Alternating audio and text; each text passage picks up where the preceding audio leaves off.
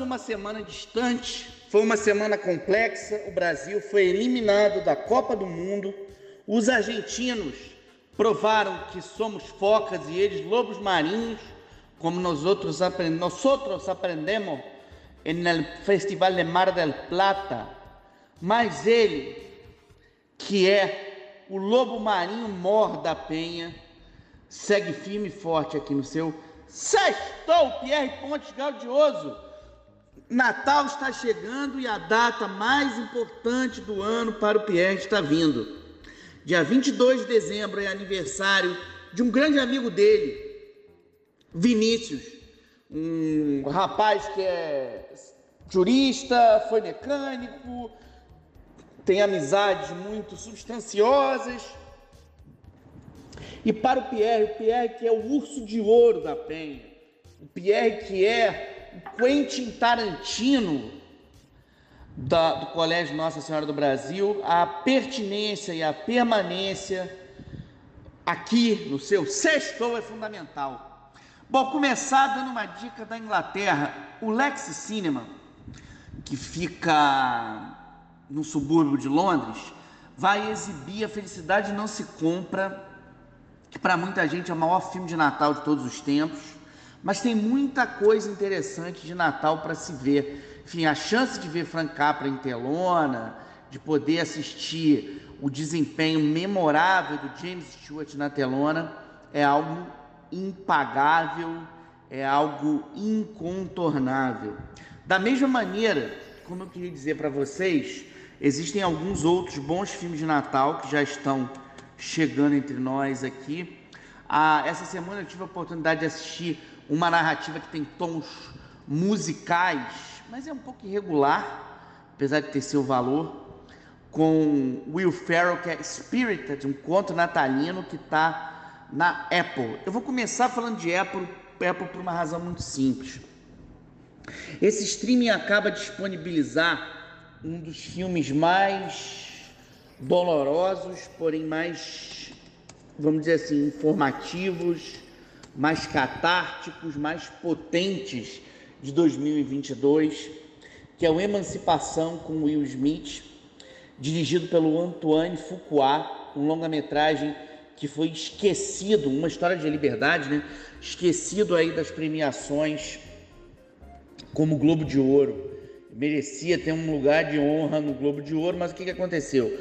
a decisão do Will Smith de dar uma muqueta na cara do Chris Rock depois que este ofendeu a sua esposa foi tratada com uma atitude bastante repressiva por parte da Academia de Arte e Ciências Cinematográficas de Hollywood e de outras instituições também. Então, com isso, o Will Smith acabou ficando de fora. Mas eu queria puxar um outro detalhe aqui. Eu nunca esqueço uma coluna da Ana Maria Baiana, hollywoodianas, em que ela fez um comentário na época que Will Smith apareceu com o primeiro Bad Boys, em 1995. Ela falou o seguinte: jamais teríamos um filme como esse com Martin Lawrence e com Will Smith, esses atores começando na carreira no momento que um diretor também negro, como Antoine Fuqua, bombava, se não fosse um sujeito hoje com 61 anos chamado Eddie Murphy. O Eddie Murphy que a gente aprendeu a amar sob a voz do Mário Jorge, ele foi escolhido para receber o prêmio Cecil B. DeMille na festa do Globo de Ouro no dia 10 de janeiro. Essa semana o Globo de Ouro anunciou as suas atrações e eu queria chamar a atenção para vocês que uhum. essa, obviamente, essa escolha do, do Ed Murphy tem uma questão polêmica, que houve uma, um risco de cancelamento aí da premiação da academia. Mas deixa eu explicar para vocês. Na Berlinda, por muito tempo, durante toda a pandemia, a força de acusações de falta de diversidade, práticas corruptas e desrespeito com estrelas que quase causaram seu cancelamento, o Globo de Ouro negocia um armistício e usa de toda a sua diplomacia para que a Hollywood Foreign Press Association, HFPA, possa realizar a sua celebração anual. Sempre houve uma diplomacia aparente nessa instituição, que nada mais é do que a associação de correspondentes da imprensa estrangeira na Meca do audiovisual. A festa deles durou 80 anos, né? 79, a festa de número 80 vai ser no ano que vem, no Beverly Hilton, no dia 10 de janeiro. A transmissão vai ser feita pela NBC, que havia torcido o nariz para esse grupo de jornalistas pela falta de representatividade de populações negras, indígenas e asiáticas entre seus votantes, além de uma série de escolhas equivocadas. O apresentador da festa vai ser o comediante Gerard Carmichael, que tem uma luta LGBTQ a mais assumida, ele tem uma luta contra o racismo, são pontos importantes.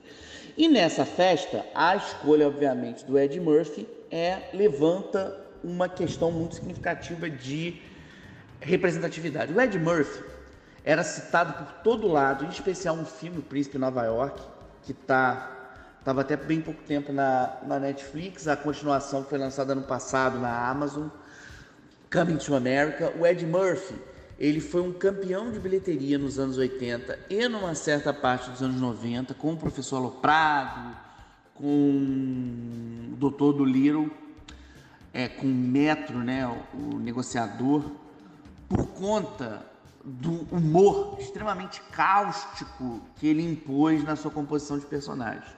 E durante os anos 2000 ele viveu uma carreira muito atribulada, apesar de indica... ter ganho o Globo de Ouro de melhor coadjuvante por Dreamgirls, ter sido indicado ao Oscar, ele acabou perdendo. Mas eu acho que, obviamente, a escolha dele levanta essa questão da importância de figuras negras em cena. É, não tem Brasil concorrendo ao Globo de Ouro, entre os filmes brasileiros, eu digo, mas tem Argentina 1985, do Santiago Mitre, com o Ricardo Darim no páreo de melhor filme de língua não inglesa. Ele está concorrendo com RRR da Índia, que está na Netflix, Nada de Novo do Front da Alemanha, Close do Lucas Dont da Bélgica. Esse filme tá, pode ser o filme que vai levar o Oscar de melhor filme internacional. E o Decisão de Partir da Coreia do Sul, que rendeu ao Park Chan-wook o prêmio de melhor direção em Cannes.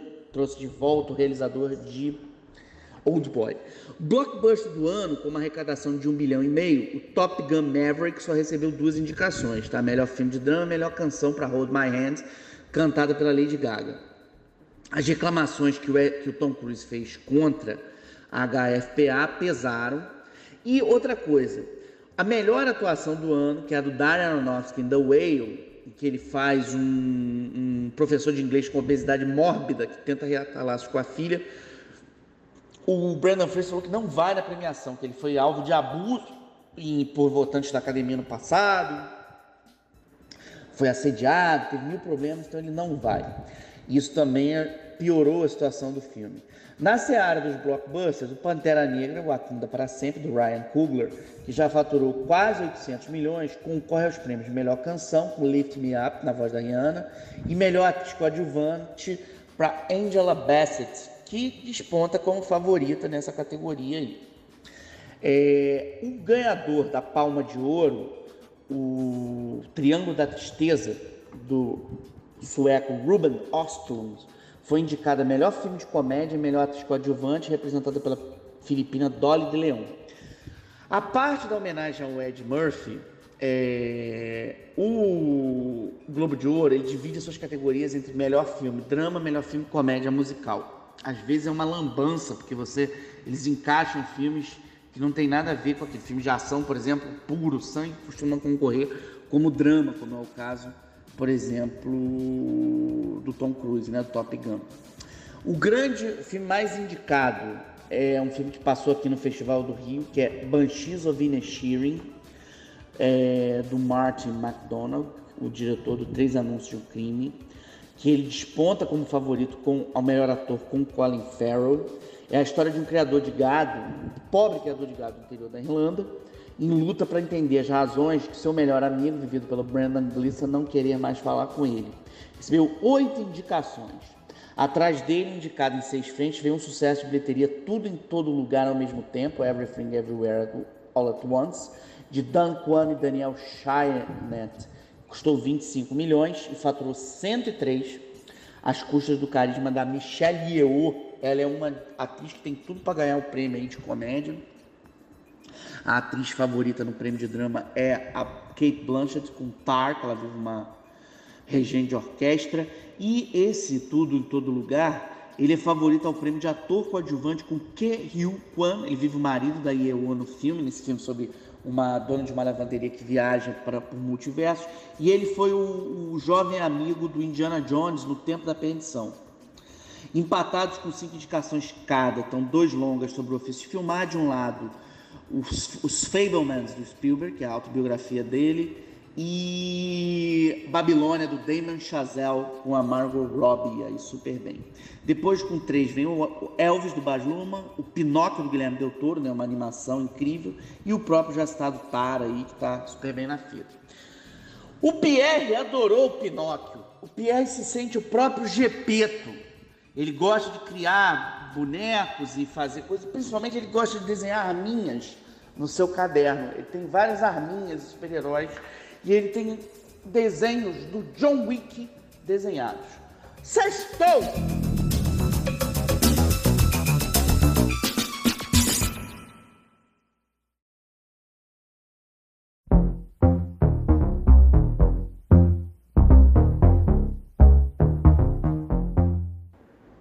Queria dizer para vocês que o John Wick 4 está aí a caminho e ele encontrou na última CCXP uma adesão muito grande, tanto que está todo mundo falando em lançar coisas do Keanu Reeves. O Keanu Reeves veio né, ao, ao Brasil, veio a São Paulo. O Keanu Reeves tem projetos no Brasil, chegou a estruturar uma série aqui, que até agora parece estar sem era nem beira. É, ele é um dos atores hoje, ele é um avatar, né, um dos atores mais amados de Hollywood, enfim. Queria dedicar esse estudo de hoje ao meu querido amigo Fábio Luiz Costa Jardim, está passando por momentos difíceis. Queria que ele ficasse muito bem, torço para ele aí a todo momento. Queria chamar a atenção para vocês dos lançamentos aí. A Panini lançou uma antologia, é caro, mas é bom, Os Vilões de Batman. Tem um material aqui de diversas eras, tá? De 93, tem o Charada, tem os Corujas, tem a Mulher Gato, tem obviamente o Coringa, tem o Bane, tem a Era Venenosa. Era Venenosa é uma personagem, o Professor Porco, Duas Caras, a, a, a Arlequina e o Pinguim, que vai ganhar uma série própria. Bom, as especulações aí da HBO Max sobre o futuro da, da, da DC Comics estão crescendo. Eles querem outro filme do Batman, Agora surgiu uma, uma ideia de fazer uma coisa parecida com o que o Matt Reeves fez com o The Batman, que é um filme genial, disparadamente um dos melhores filmes do ano, que é fazer uma, um filme do jovem super-homem, não vai ser com Harry Cavill, embora ele vá usar os personagens da Liga da Justiça do, do Zack Snyder em outros filmes. Ele quer manter, por exemplo, o Ben Affleck como Batman, isso eu estou dizendo a direção da, da HBO Max, né? Mas a HBO tem coisas muito legais, apesar de ter cancelado aí a Batgirl, de ter mudado os planos dos filmes, eu queria destacar um projeto em especial, na verdade, uma atração especial nesse bloco para vocês assistirem, para quem tem HBO Max, vocês ficarem ligados. É o seguinte: existe um filme brasileiro, um filme espanhol muito poderoso, chamado La Abuela, a avó. Esse filme ele é dirigido por uma, ele é dirigido por um cineasta chamado Paco Plaza. O, o Paco Plaza ele é um cineasta que fez escola na Europa nos anos 2000, no início dos anos 2000 com Hack, na meados dos anos 2000 com Hack, filme que mudou tudo. E ele é um grande símbolo de uma nova leva de terror é, espanhol. A Espanha está se colocando muito bem em gêneros vídeo, por exemplo, A Casa de Papel, que é um grande thriller aí que mobiliza as redes sociais, as plataformas, né? Na, na, principalmente via Netflix. É, Labuela, a avó, já está na grade da Biomax. Trata-se de um thriller sobre, sobrenatural de arrepiar a espinha, que bateu, fez um super sucesso em sua arrecadação em Madrid. Barcelona e arredores e concorreu à concha de ouro do Festival de San Sebastián em 2021. A Vera Barreto Leite é uma das atrizes principais, é uma atriz brasileira, embora ela assine com o nome Vera Valdez. Ela é uma atriz e modelo brasileira importante né, no mundo e ela contracena com uma outra grande atriz, mais jovem um pouco, que é Almudena Amor, que fez o Buen Patron, El Buen Patron ano passado com Javier Bardem. É, eu acho que a passagem de um filme como esse por festivais internacionais levanta muito cacife do cinema de terror, né? Dá muito prestígio. Esse filme passou pelo BFI London Film Festival, pelo Festival de Siges, em terras catalãs. A trama é o seguinte: a modelo Susana, vivida pela Almudena, tem que interromper sua candidatura a uma campanha de luxo em Paris para cuidar da sua avó, Pilar, papel dado a uma minuciosa Vera capaz de nos impressionar com o mais simples dos gestos. Foi essa Pilar quem criou Susana, criou sua neta como se fosse sua filha. Mas essa criação foi marcada por estranhos rituais nas franjas da bruxaria que a jovem protagonista nunca foi capaz de decodificar. Ao regressar para sua casa em Madrid após um longo período em Paris e reencontrar sua única parente viva, à beira de um estado vegetativo, a moça começa a reparar em estranhos acontecimentos à sua volta. São portas, portas que batem sozinhas sem vento, são lençóis que escorrem da cama sem mão alguma puxá-los, são barulhos na madrugada. Numa narrativa sinestésica, galvanizada pela montagem de Davi Galhart, Plaza, Plaza faz um desses ruídos faz desses ruídos um convite ao susto, explorando a psique quebrada de uma mulher que cresceu em meio ao mal em sua manifestação mais diabólica. Nessa cartografia da maldade, Plaza domina as convenções de suspense com uma intimidade singular. É um dos longas mais assustadores lançados aqui esse ano. Já que a gente está falando de suspense, tem Alfred Hitchcock é, na MUBI, tá? Ficar ligados aí que a MUBI está lançando muita, muita coisa legal para a gente ver nesse fim de ano aí. Bom, sextou!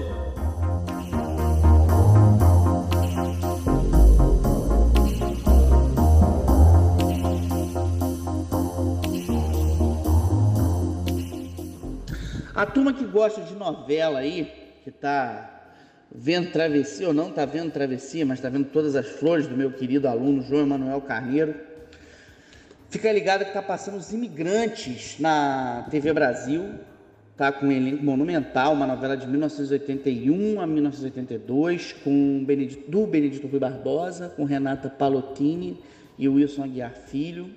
Uma novela que teve 190 capítulos, sob a direção de Henrique Martins e Atílio Ricó, com Rubens de Falco, Otto Bastos, Gerson Capri, Ioná Magalhães, Maria Estela, enfim, uma, um elenco, Dionísio Azevedo, Fulvio Stefanini, Denise Del Vecchio, Chica Xavier, Solange Couto, Cláudia Alencar, Lília Cabral, Gésio Amadeus, Matheus Carriere, Taumaturgo Ferreira e Nicole Puzzi, que teve no, no, Rio de Janeiro agora para a exibição aqui do documentário Ivan o Terrível, no fechamento da mostra dedicada à distribuidora Fênix. Então tem muita coisa legal aí acontecendo para vocês. Eu queria chamar a atenção o seguinte, Avatar. Avatar está em cartaz com a promessa de superar o seu antecessor, que é até hoje encarado como o maior sucesso de bilheteria da história. E mais do que isso, para demarcar a importância do James Cameron, um cineasta canadense hoje com 68 anos, que passou muito tempo sumido. O Avatar, o primeiro Avatar de 2009, só agora ele está conseguindo lançar o segundo o segundo filme, lembrando que o primeiro custou 237 milhões e faturou 2 bilhões e 900. O Avatar ele foi uma revolução à época pela maneira como ele utilizou os efeitos especiais e essa é a promessa do Cameron para esse novo longa que está chegando hoje. É, lembrando que o Cameron também tem uma bilheteria de 2 bilhões e 200, que é o Titanic, ganhador de 11 Oscars em 98. Titanic, gente, foi um acontecimento. O Pierre aprendeu a nadar só para ver o Titanic. O Pierre ficou na fila para ver. No Nova América havia fila, briga nas pessoas, entre as pessoas na fila. Eu vi no Nova América chorando cântaros, mas é um filme extraordinário. Danton Mello, na época, do Leonardo DiCaprio. O Avatar 2 ele traz de volta um grande personagem que é o militar assassino Quaritch, vivido pelo Stephen Lang, que se destina a eliminar a família Sully, formada pelo ex-humano, sim, ele troca de corpo terráqueo para viver um nave, que é o Jake, interpretado pelo Sam Worthington, sua companheira Neytiri, que é a Zoe Saldana, e seus filhos. É, os Navi são uma raça que vive numa um planeta, numa uma outra realidade, num outro terreno chamado Lua de Pandora, que é uma, um lugar de natureza extremamente fértil, com muitas ofertas de proteção do meio ambiente, em que uma tribo que vive como uma civilização que vive como uma tribo indígena, né, que são os Navi, é, num contato pleno com seres da natureza, seres alados, eles tentam impedir o avanço predatório da raça humana que está tentando avançar por aquele lugar para tomar o, o, seu território. Não por acaso eles mandam armas de guerra, que é o papel do Quartz. E o personagem do Sam Worthington, o Sully, ele foi introduzido ali para ganhar a confiança dos Na'vi e traí-los. Esse era o primeiro filme. Queria lembrar para vocês que o, o, James Cameron ele é um diretor muito perfeccionista. Ele é um diretor. Ele veio no Brasil em 2010 visitando Belo Monte no Pará para estudar os riscos da sua usina hidrelétrica. Ele é um, um realizador obcecado pela questão da vida marinha. Ele é um realizador obcecado pela questão da, da, do meio ambiente e ele é um cara muito interessado em heroínas femininas empoderadas e fortes. Não por acaso ele travou parceria múltiplas vezes com a Sigourney Weaver ficou imortalizada como a, a Tenente Ripley da franquia Alien, né? Eles fizeram junto Aliens do Resgate, que é um marco da história do cinema, um grande sucesso de bilheteria, cultuado até hoje. Muita gente acha que é até melhor do que o filme do, do Ridley Scott, que abriu a franquia. E ele tem um filme muito interessante chamado Segredo do Abismo, de 1989, que agora vai ganhar uma versão enfim, ele foi um fracasso na época, custou muito, 70 milhões e rendeu só 90, mas ele virou um marco, ele ganhou Oscar de efeitos especiais. O, o, o Cameron, com a sua empresa Lightstorm, ele criou inclusive lentes, aparelhos de, de, de criação de efeitos especiais muito fora da curva, enfim. E ele nunca desligou da ação. Não por acaso, True Lies, que ele fez em 1994 com o Schwarzenegger, que foi um muso dele numa determinada época, né? deu muito certo, é um filme que virou um marco, muita gente considera um dos maiores filmes de ação na história. Mas nada se compara ao Exterminador do Futuro, onde ele realmente criou algo novo. Né? Eu tive a oportunidade de estar com James Cameron no final da Berlinale de 2017, que ele deu uma entrevista via FaceTime. E eu entrevistei ano passado no Festival de Locarno a produtora Gail Ann Hurd, que convocou, ela e ele convocaram o Schwarzenegger, então um jovem alterofilista austríaco vindo de Conan Bárbaro para para brilhar. Eu fiz uma entrevista com o Cameron naquele momento que ele diz assim: naquele momento na conversa com Arnold, emplacamos um filme de baixo orçamento que aconteceu moderadamente, mas fez um boca a boca pela sua originalidade, abrindo espaço para uma sequência na qual eu pude ousar mais. Essa ousadia ele se refere ao julgamento final, que é um dos marcos do cinema, também que o Exterminador do Futuro, o Schwarzenegger, luta contra o T-1000, que é um androide metal líquido vivido pelo Robert Patrick, incrivelmente bem construído. Essa tem um detalhe, o Schwarzenegger chegou a ser cotado para viver o Dr. Octopus numa versão nunca filmada do Homem-Aranha que o Cameron idealizou em 92 a pedido da Marvel. Vou explicar uma coisa para vocês. Nos anos 90, os quadrinhos estavam em alta por causa do Batman, do, do, do, Tim Burton, foi o ano do Batman O Retorno, né, que muita gente considera o melhor Batman, não é, quem viu Cavaleiro das Trevas sabe que não é. E tinha o Dick Tracy também, do Warren Beatty, é, tinha um projeto ali de ressuscitar alguns heróis, acabaram fazendo nos anos, meados dos anos 90 o filme do Fantasma, enfim, tinham muitos projetos. Só que em 1997, o Batman e Robin do Joe Schumacher foi assim uma vergonha tão grande que quase enterrou a carreira do, bom, do próprio Schumacher, do Schumacher, e quase acabou com a, não fosse 8 milímetros, ele estava em maus lençóis aí, diretor que nos deixou há pouco tempo. E ele quase acabou com os projetos de terem filmes de super-heróis. O que voltou, fez os super-heróis voltassem e alcançar, alcançassem a hegemonia que eles têm hoje foi em 1998, quando Wesley Snipes fez o Blade, e conseguiu colocar o cinema da Marvel em evidência com grande qualidade, né? Dirigido pelo Stephen Norton, aí, com um personagem menos conhecido. Aí na sequência o Sam Raimi fez o Homem-Aranha, o, o, antes dele, né? O, o, o, Brian Singer fez o o X-Men, que criou uma grande franquia, e hoje está todo mundo tentando, lutando, quebrando a cabeça para saber como é que os X-Men vão voltar depois do último grande fracasso que eles tiveram. Enfim, está sendo tudo, tudo, uma grande equação no cinema. Né? O cinema está muito. Aliás, o cinema está muito vazio. Queria chamar a atenção, inclusive, você, de vocês para isso. Assim, o cinema está vivendo um momento que ele precisa do nosso apoio. Ele precisa da gente no cinema, ele precisa dos espectadores em sala de exibição. Eu acho que o fato de as salas nos próximos dias estarem totalmente ocupadas pelo Avatar pode complicar um pouco porque você limita muito as atrações, né? Mas de qualquer maneira, o Avatar é um filme que merece ser visto em tela grande, esse novo Avatar.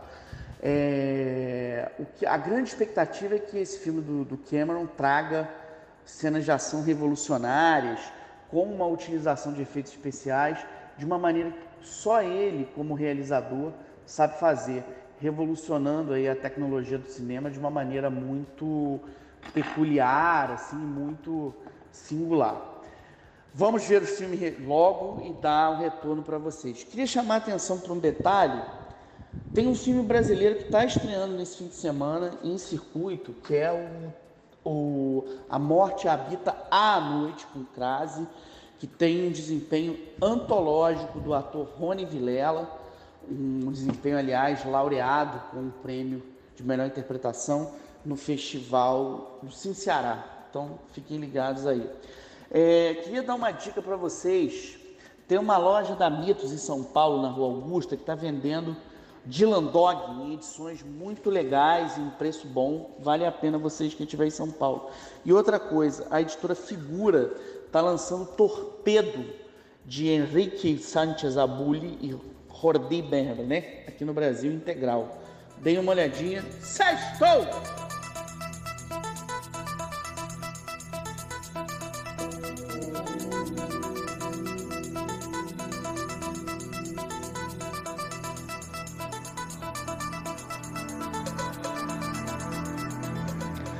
Eu não tenho como começar esse sextou que não seja chamando a atenção de vocês para o rei da TV, o desempenho memorável é, do Rubens Chachá como o Silvio Santos, tá? Então é uma coisa aí para vocês ficarem super atentas, atentos, atentos aí, que é um trabalho memorável, tá na Star Play, que sempre nos traz bons filmes, sempre com boas dublagens, enfim. A gente está terminando o ano, tem algumas promessas de boas estreias aí. Logo no início do ano que vem, a MUBI vai lançar o Close do Lucas Donte, que eu falei para vocês no começo, que é o filme que deve ganhar o Oscar de melhor filme uhum. internacional, enfim, o filme que ganhou o grande prêmio do júri do Festival de Cannes. E olha o que, que a gente tem aí no Cine Stream. Primeira dica, Amsterdã, eu vi do David O. Russell, eu vi no, na, no Nova América, dublada, a dublagem é ótima o Marco Antônio Abreu aí dublando a voz do Christian Bale, que está imperdível. Queria chamar a atenção para vocês, está no Star Plus, na, no Globoplay de Crooklyn, do Spike Lee, é um filme autobiográfico escrito pela irmã dele, a Joy. O Spike Lee está com vários projetos, entre eles um musical sobre Viagra, ele veio aqui ao Brasil. Até hoje ele não conseguiu lançar o Go Brasil, que foi Go Brasil Go, que foi produzido aqui pelo Heitor Dália, mas enfim, Queria chamar a atenção para vocês que na Netflix está sendo exibido Kardec do Wagner de Assis, um diretor especializado aí na obra do Chico Xavier. O, o, o Pierre, que é um, um médium muito poderoso, ele psicografa às vezes mensagens lá de Partido Alfedes e ele gosta muito do trabalho do Leonardo Medeiros aí nesse filme. Queria chamar a atenção para vocês que está passando a Abuela, que eu falei para vocês na HBO Max, né? Então é, tenha coisa boa para ver aí no streaming nesse fim de semana. Aliás, eu acho que é muito bom as pessoas. Eu tenho ouvido muita gente reclamar da coisa dos preços dos streams. Que é o seguinte: não é que o streaming seja necessariamente caro, mas as pessoas estão reclamando muito, e com toda razão, que elas assinam para ficarem atentas, atentas, atentas aí às coisas, elas acabam tendo que que alugar vários streamings ao mesmo tempo, né? Isso realmente é algo que pesa no bolso. Mas assim, ó, uma coisa que eu destaco para vocês: a MUBI tá com Claire Denis, Minha Terra África. Esse filme tem o Christopher Lambert, numa participação vivendo o marido da Isabelle Pé. Então, só essa peculiaridade para mim já torna esse filme digno de, de atenção, entendeu? Então, acho que vale a pena vocês darem uma atenção. A outra coisa que eu queria chamar a atenção aqui nesse streaming é Minha Fama de Mal, do Luiz Farias, né? O Erasmo nos deixou, é a biografia do Erasmo Carlos. Queria chamar a atenção também para um filme, The 40 Year Old Version, da Rada Blanc, que tá. Esse um achado de Sundance. E é, é uma narrativa que finge ser um documentário, é uma dramaturga nova-iorquina desesperada para emplacar o sucesso antes dos 40. Para quem curte animações da Disney, a Disney Plus está com uma série de filmes clássicos aí, material muito bacana. Na TV aberta, vai passar nesta sexta-feira que o Bill Volume 1. Então teremos Quentin Tarantino na TV Globo, o que sempre dá uma alegria nesse momento aí. E no sábado vai ter De Volta para o Futuro, infelizmente não é com a dublagem que o Pierre gosta tanto. Ó, 4 e 10 da madrugada de sábado tem o Shaolin do Sertão do Halder Gomes, que foi laureado. Muito feliz desse meu amigo, grande Steven Spielberg da, de Fortaleza, premiado como Laura de melhor longa no Festim Portugal, melhor diretor, e o Chico Dias ganhou o prêmio de melhor ator. É um filme Vermelho Monet, é o nome desse filme. É... E é uma discussão sobre arte, sobre o, Halder é, é um, um, um, pintor também, tem toda uma relação com isso. Enfim, parece que já saiu a vitória do CinePE. Deixa eu ver aqui se já temos. Isso é importante, o CinePE é um festival que marcou época aí no passado pela sua dimensão agigantada. É, ele está rolando aí, mas eu não sei se já saiu, é, ainda não. Mas o Vermelho Monet está aí na competição, enfim, ficar atento para a gente prestigiar o cinema brasileiro, conseguir prestigiar a força de um festival que se mantém aí ativo, que se mantém firme e forte, né? Então, enfim, do Sandra e Alfredo Bertini são os, os, os responsáveis por esse festival que concede o prêmio, o troféu Calunga e esse ano, meu querido amigo Luiz Carlos Lacerda, Bigode, estava no júri. Então, essas são as novidades por enquanto aqui no seu. Ah, deixa eu só chamar mais ver uma coisinha aqui de programação para dar um toque para vocês. Domingo, na Globo, a gente tem Planeta dos Macacos, a Guerra, e tem Efeito Colateral com Schwarzenegger. Esse Efeito do Planeta dos Macacos é um super, super filme. É que tem o Matt Reeves do Batman, e o efeito colateral, ele é um Schwarzenegger faz um bombeiro que tenta se vingar da morte do filho. É um filme acabou sendo esquecido, mas é um peso. Segunda-feira na sessão da tarde, já uma sessão de tarde com olho de férias, olho nas férias, vai ter a Era do Gelo, Big Bang, que é um filme bem divertido, e tem Yesterday, a trilha do sucesso do Danny Boyle na tela quente. Então, Fiquemos atentos, atentos, atentos aí às novidades. Queria chamar a atenção para vocês o seguinte: é, HQs, tem muita HQ bacana uhum. chegando aí de olho no Natal, tá? A primeira delas que eu chamaria atenção para vocês é a, o Wolverine número 1, que está nas bancas, foi relançado pela Panini, e tem o Super Choque, aquele desenho animado que fez enorme sucesso aqui no Brasil, tá? trazendo uma discussão para as bancas contra o racismo, enfim, de Reginald Hudlin, Vita Ayala, Dennis Cohen, o mestre das HQs, e Chris Cross. Uma outra, um outro quadrinho interessante para a gente poder debater o racismo é Contos dos Orixás, do Canuto, que pode ser comprado na página dele, hugocanuto.com store. Cara, a Alta Pux está lançando uns livros incríveis, de, uns HQs incríveis, é, aí pelo meu querido Luciano Cunha, que está fazendo O Senhor Agora. E eu queria chamar a atenção pela Pipoca Nankin. Ela está lançando Calafrios, do Junji Ito, que é o mestre dos mangás de horror. Ele é conhecido aqui por alguns bons quadrinhos. Esse se chama Shriver, Shiver. E é um super filme, tem balões assassinos, um disco misterioso que fascina as pessoas, uma modelo fotográfica que perturba a mente dos que a veem, uma casa tomada por gordura, tem as coisas, tem nojeiras, tem escatologias, enfim, escatologias, mas o principal lançamento é da Aimee de Jong, trazido aqui pela editora Nemo, chama-se Dias de Areia.